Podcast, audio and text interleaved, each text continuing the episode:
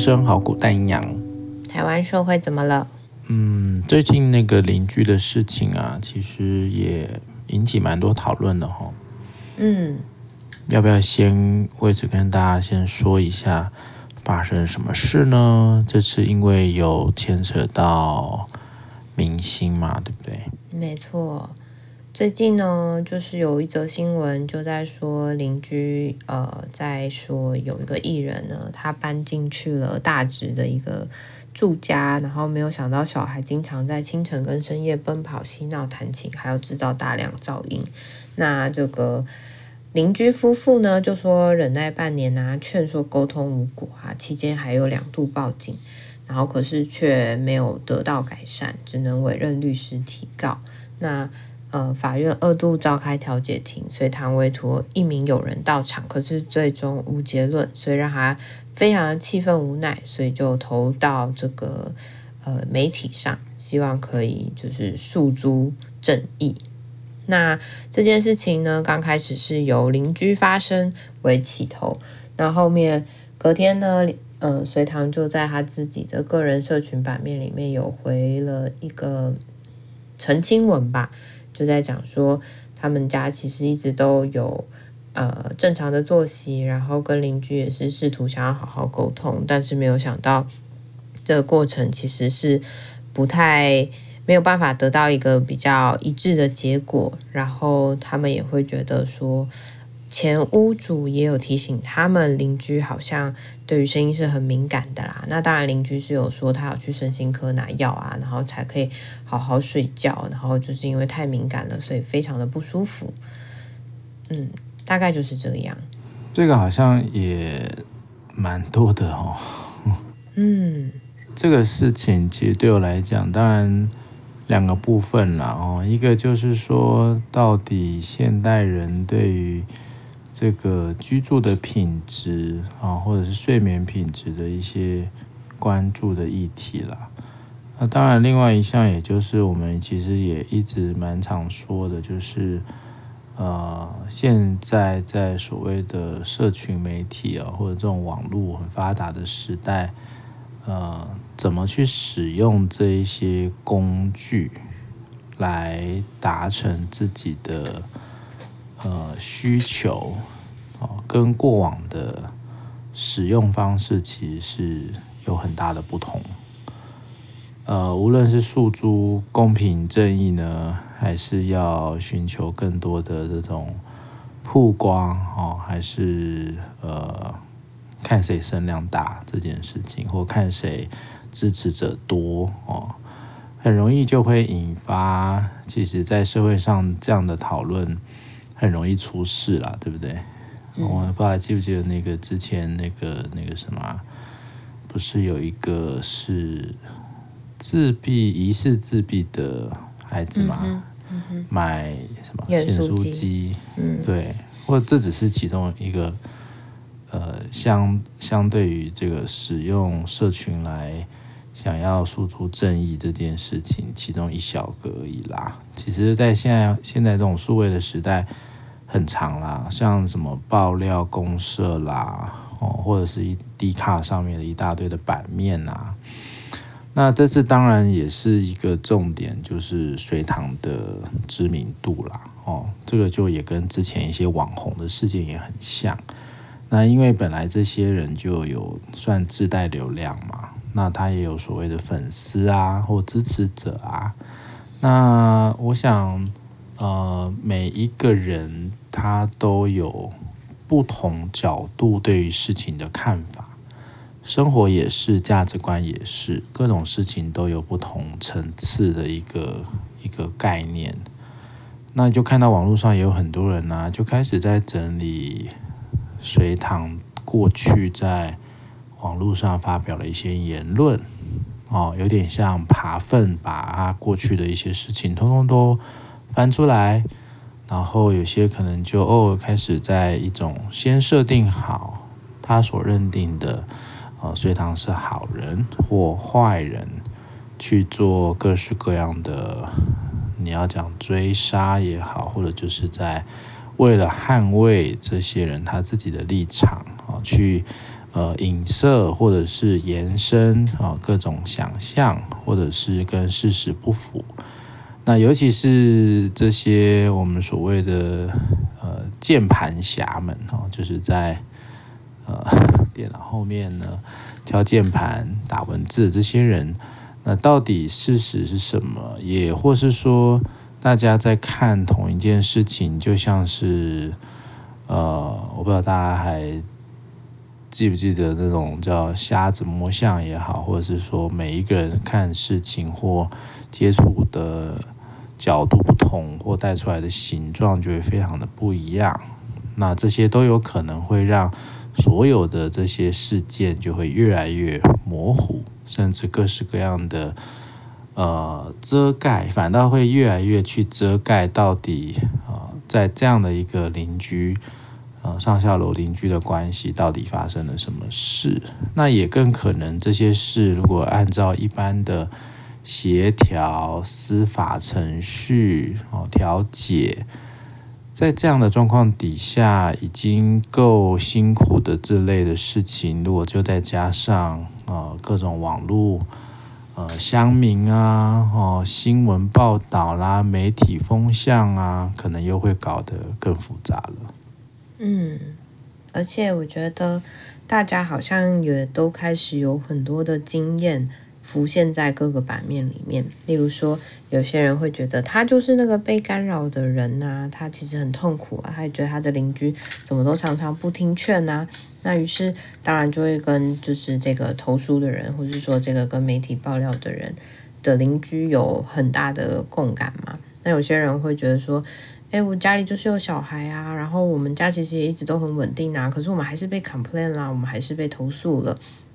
那那也可能就投在呃隋唐的这个角色里面，于是就是个人投射了不同的东西在不同的片段里面，然后大家也会有不同的经验去套用在这次的事件里，那就在网络上引起了蛮多的嗯讨论吧。那其实现在其实还蛮明显，都是由风向去决定说我到底要支持谁。例如说，嗯，我早就知道不要这么快选边站呐、我要等另外一方发生之后，我再来选边站。可是这个最终选边站也还是去选一个你自己比较相信的，或是选一个你觉得，嗯，我觉得应该事实是长这个样子吧。不过这个东西的确就会是各说各话，而真正的事实好像也会到，应该说也只有双方才会比较知道，又或者是双方可能也在他们各自的真实里面。对，尤其像这一类的事情，有时候真的，呃，如果你是这个调解委员会的委员，会要怎么做比较好呢？嗯，我觉得的确是一个关系这件事情，如果一旦撕破了，就算是呃这件事情最后有了所谓的一个结果，作为邻居应该还是会很不舒服吧。就是你可能还开门还是会见到他，搭电梯还是会见到他，心里面都还是会有疙瘩的，然后也可能会让你觉得住在这栋房子里面不是这么的自在。嗯、那我也在想的是说，呃，调解委员跟律师，又或者是跟法官，有些时候在这些角色里面，好像我们也只能提出证据，然后试图去找到一个对彼此都好的一个解决方案，但很多时候。其实也很困难嘛，就是大大家如果都很坚持自己所想的，或是觉得噪音就是从这边来的话，要去翻转这些，其实也是蛮困难的。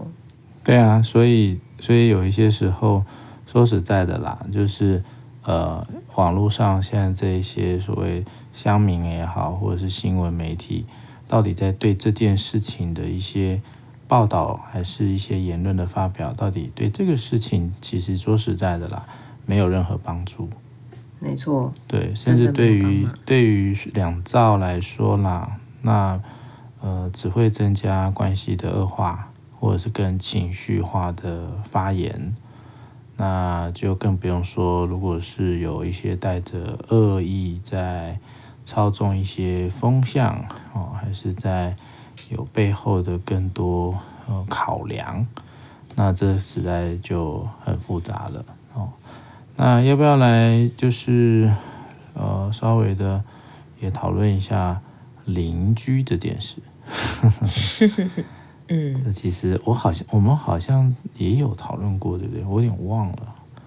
邻居吗？邻居，对，这个主题好像比较少出现的样子。嗯、你要不要聊聊看？毕竟这个曾经在外这个住宿，哦，我之前啊上一个呃租屋的地方就在景美那边嘛，然后呢，嗯、对方好像是设计工作的，然后所以他的作息其实跟我的作息是完全不一样的。那你知道租的地方隔间其实它也不是什么真的很扎实的石墙，或者说它的门真的会很呃隔音，嗯哼，所以就会有时候也会觉得很困扰。然后后来我就被投诉了，重点是是我被投诉了，我被楼下的人投诉说我太吵，然后说我晚上半夜不睡觉还在那里铿铿锵锵，然后就房东就来关关切我说为什么我。呃，就是他，他想要问我说，是不是晚上有在使用吸尘器还是什么？他他是比较善意的想要提醒我啦。然后我就说，住房东啊，还是对房，呃，就是住管理那个租的，是跟谁投诉？楼下的邻居投诉了那个，因为那整栋是他们都是有承包给。怎么说？物业公司对对对，然后他们可以，他们会有一些管理人这样子，有什么问题也都是跟管理人联络。然后所以那个管理人后来就联络我说，就是希望我投诉了。对，然后就说希望晚上可以放低音量啊，然后因为楼下的人被吵得睡不着这样子。然后我就说，可是我有点困惑，因为那阵子我真的都不住在那边，那时候是疫情的时候，然后我其实都在台中。嗯，然后所以我就说，可能要再找一找，是不是其他地方啊？就是因为我真的不住在不住在那个租屋处这样子。然后就说后来呢？哦，然后呢？后来我就发现，因为后来隔没多久我就回去我的租处了嘛，因为疫情那时候也告一段落。嗯，我发现我晚上真的也听到空空空的声音，然后后来 一听，打开门就发现，嗯，应该是我的隔壁邻居。他的他晚上其实他连关门这件事情哦，我最讨厌就是他的关门，他关门都是用甩的，他从来不是轻轻，对，他从来不是轻轻把门给带上，哦，然后我们又是那种很重的铁门，所以你知道甩的在半夜就会有多大声，我常常就是被甩醒，就是一肚子火，就觉得说你到底为什么不能轻轻的把门关起来？但她男朋友就会轻轻把门关起来，他就不会，所以我就觉得很不高兴，然后。张先生后来，因为他有时候也会来我租处嘛，他就会说：“嗯嗯哦，这个人真的很没品。”然后他有一天就超大力的关门。我说：“你这样的意图是什么？” 他说：“就是要让对方觉得，就是这么大声是会干扰到别人的。”然后我说：“ Okay. 然后可是后面呢？那对方依旧还是这么大力的甩门，他也没有因此而改变。感觉并不是，不是一个很有效的沟通方式，对。”然后，所以我觉得声音这件事情，尤其是在譬如说比较老的物件啊，又或者是现在的房子，如果隔音没有这么好的话，说真的，你一直以为是楼上，有可能不是楼上，是你的楼下，又或者是是你的隔壁，嗯，这都是有可能的。那个噪音这件事情，其实它没有这么简单判断声音来源啦。没错，有时候是。一些低频的共振，那那个共振也不见得来自于你的楼上，哦，应该是说整个建筑物的一些结构，它呃可能会需要更多的去观察吧，或者是可能会需要有更多的线索，但是很长我们就会有像刚刚类似位置的一些状况，就是诶，就会很就会很觉得说那就是楼上的。但到底是哪一个楼上，或者是真的是同一栋的住户嘛？对，又甚至更神秘一点，就是真的是人发出的声音吗？对啊，像是洗衣机啦、马达啦，对，或是说一些有的没的电器都有可能。啦，有时候是一些野生的动物，它也可能会发出一些声音。嗯、对，你也真的没办法确定说，你以为这个房子只有人在住吗？OK，站起来是很奇怪，有可能有一些其他的生物啦，对啊，对啊，搞不好有外星人啊，只是你不知道而已啊，嗯、有可能，有可能。但有时候你看这里面也包含，就是说哦，情绪，对不对？嗯，哦，如果今天啊，这人真的是，然后像张先生，你关门我也给你大力关。对对、哦，这种诶、欸、有点以牙还牙，或者是我也要让你试试看这个吃吃一点苦头，或让你知道被吵醒是什么滋味哦，这种可能就。呃，其实会比较辛苦一点啦。哦，那反正张医生应该是仗着他人高马大啦，对不对？哦，但我要说的是，把人家扳倒这样。我要说的是，我上一个再上一个租屋经验，那时候我还在上一个学校，在桃园的时候。Uh-huh. 然后那个时候就是我们那一栋里面有很多的大学生，然后他们真的就是。Uh, 哦，晚上真的是不睡觉，然后大声聊天。Oh, oh, oh, 然后我自己本身是一个还蛮固定时间睡觉的人，大概十二点就会去睡觉。嗯。然后因为我隔天还要上班，我就会觉得晚上睡眠对我来说很重要。我有浅眠，所以当他们在开 party 或是打电动，然后在那边喊的时候，我就是常常会觉得很困扰。可是我打开门的时候，我又找不到声音来自于哪里，我又不可能随意的去敲，对不对？对，然后我也不可能随便去敲那个门，我也会觉得很尴尬。要是不是的话，我就打扰到别人了。然后我就是自己一个人在桃园的时候，就常常会非常困扰。那这时候张先生就有个功用，他假日来的时候，他真的就是锲而不舍，他可以在外面绕十分钟，就为了找噪音来源。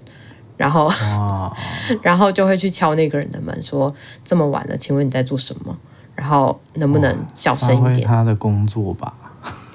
哦，我就想说，我真的没办法哎，我真的就是真的要我呃有十分钟，或是从被窝里面起来，然后要去做这件事情，我真的是做不到。再加上我我如果找到了，我我敢去敲门吗？而且对啦，性别也好，或者是那个体格，对不对？真的有些人好凶哦。对，张医生又看起来不是什么善类啦。他看起来不是善类吗？他如果要假装怎么样很凶恶，应该也是蛮有杀伤力的吧？因为人高马大嘛，哦、对，没错、啊、没错。然后性别啦，对不对？对对对啊！如果像你一个女生，其实你也是可以很凶啦，但毕竟还是有性别上的一些劣势嘛，对不对？真的，你这样会。然后其实有时候在宿舍这一种也很容易啊，我们看到。无论学生还是一般，像我们医院也有很多是住宿舍的护理师啊，嗯嗯、也常常会因为这样的关系，甚至在一种呃蛮多私立学校吧，很多都是什么国高中，甚至国小就开始住宿啦，这样的事情真的是层出不穷。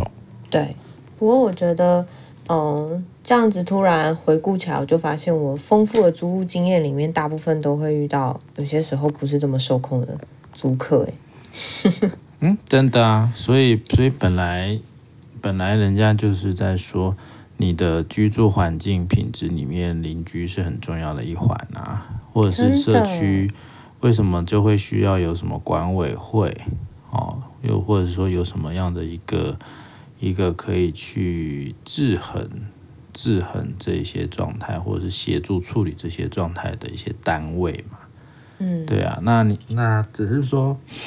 只是说以前这些事情它不会被诉诸在网络啦，哦，或者是透过这种网络输赢嘛，其实就跟过去是一样的啊。以前这种就是看谁看谁这个，像张医生就看谁声音大，对不对？对啊，你要跟我拼，我就跟你拼了。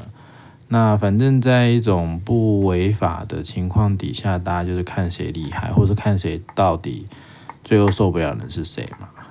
对不对？看是你先你先搬走，还是我先搬走？真的耶！可是如果这个房子，我们刚才在讲的都是租屋嘛。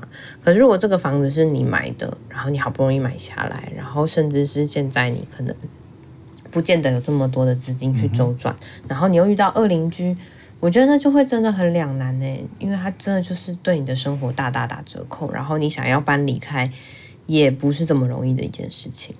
对，这就是相对比较辛苦啦。但如果遇到这样的事情，大部分也都还是先往一个调解，或者是呃能够先行呃沟通协调，这绝对是大家的上上选择啦。哦，但是很多时候你说，哎，真的碰到很难沟通，或者是这种呃非常没办法去理解彼此状态哈，然后。人嘛，总是会有一些各自的一些问题那这时候当然，当然就是刚刚我们前面讲的，那到时候就是看谁能够在法律上站得住脚啊。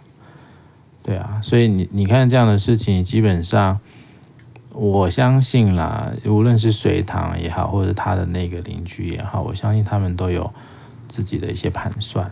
所以网络绝对只是他们在呃，我觉得那也只是工具之一。对，所以那个工具基本上也都还是一个手段，让他们双方彼此都能够有所顾忌啦。我我认为它也还是一种手段里面的一个一个，嗯，怎么说呢？就是就是他们这些网络上的一些发言，也都还有它背后的目的啦。但是如果到时候真的要做一些什么调解，或者是要诉诸法律，那最后最后到底要怎么去处理？绝对也不会是网络上见输赢啦。但是网络的声量或者是一些造成的压力或名人效应、网络效应的这些压力，它可能会会带来一些不同的结果，这也不一定。对，嗯、但像一般人啊，或者说啊，我们也不是这种明星啊，或也不是住在这种什么豪宅啊什么的，那那当然。我们就是用我们的这个小来百小老百姓的方式去解决嘛。哦、但我我想我想法律也好，或是最后最后真的要搬出各种证据这件事情，我觉得那都是呃最后的手段啦。哦，还是比较倾向是能够先找出一些大家可不可以有一些共识或生活环境、生活作息上的一些理解。那当然，另外一个议题也就是在讲说，到底在各种居住环境啊，隔音效果啊，哦，或者是自己的一些 睡眠的状态，我看也有很多人就在讲说，呃，小孩怎么可能会安静或什么的？其实也不用那么的先入为主啦。我觉得很多时候你就是在反映这一些留言的人，他到底他的生活经验的广度跟深度在哪里？这其实大家都看得很清楚。对，所以其实。很多时候，嗯，说实在的，我觉得还是要提醒大家啦。网络上的东西，说实在，你真的要让这些事情再多跑一点，让子弹再多飞一点，你才会真的明白到底发生了一些什么事，或者是就算是再多的细节的陈述，你也大概只能看到这真实里面的一小块。那如果对我们来讲，我们的发言其实并不会为这样的事情带来什么好处的话，那就谨慎的去回应这些事情吧，或者甚至就是把不需要把这些当成是一个你可以发表意见的一种，呃，应该说你就要小心你需不需要去发言，或者是你的发言到底对这样的事件有没有好处？对，很多时候是为了发言而发言，或者是为了要去呃让自己好像。更有那样的一个角色，我是觉得那是不必要的啦。你只会造成对方，那应该说这个事件里面的相对的当事人更多的困扰。总之，要控管情绪真的是要一直学习的。有太多的事情都容易让我们爆炸呀，很容易让我们就是开始去想，到底为什么呃自己会这么多的愤怒，这么多的生气，真的其实并不容易啦。有些时候，那个情绪一旦跑出来的时候，你要去怎么回应它，也都会是一个很重要的历程。嗯，就是有没有人可以跟你讨论呢？然后还是说，其实这些东西你是满满的委屈啊，又或者是说，这些生气你似乎只能透过网络的攻击，或是说透过让大家来公审，来让自己好过一点。但其实唯有你自己才会知道你的情绪应该要去哪边，你自己会好过。然后，或是说你背后的目的到底是什么？真的很多都是过去的创伤所引发的连锁反应啦。哦，所以这个大家都要三思而后行哦。这个我想，嗯，有时候看看戏哦，有看戏的角色啦哦，但你不要。搞混了你看戏的角色，甚至把你的角色融进一个可能也为你自己带来一些困扰的，对不对？有很多人都是哎，网络上随便讲话就被告啦，或者很多时候就哦讲了一大堆这种情绪的发言，那就哦完蛋了，对不对？对对，对，我觉得就是大家要特别小心，在网络时代哈，这种很容易很容易表达意见，但是也很容易会造成对自身的伤害。好啦，邻居的事情就这样了。我想我们就当一个这个安安静静看戏的观众就好了。好，那就到这里喽，拜拜。拜拜。